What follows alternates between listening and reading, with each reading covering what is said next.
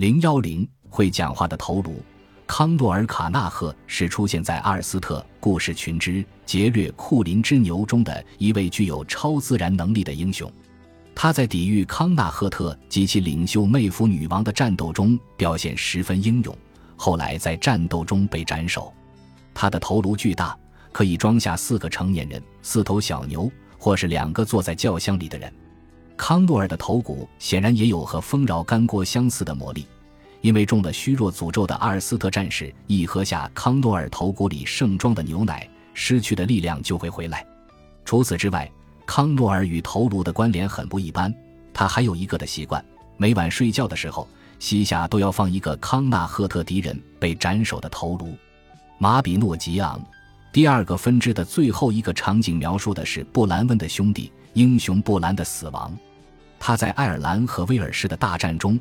被爱尔兰人的一支淬了毒的标枪射中脚部而死。布兰临死前向他的手下提出了一个奇怪的要求，让他们将自己的头颅割下来，带去伦敦的白山埋葬，并且脸要朝着法国的方向，这样他就可以继续保护不列颠免受大陆势力的入侵了。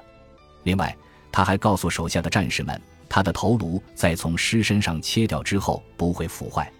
而是会像它的主人生前一样与他们为伴，直至入土。以上只是从众多有关人头及其超自然力量的神话传说中选取的两个而已。像干锅的故事一样，对被砍下的头颅的魔力的信念，很可能也来源于史前时代的仪式和信仰。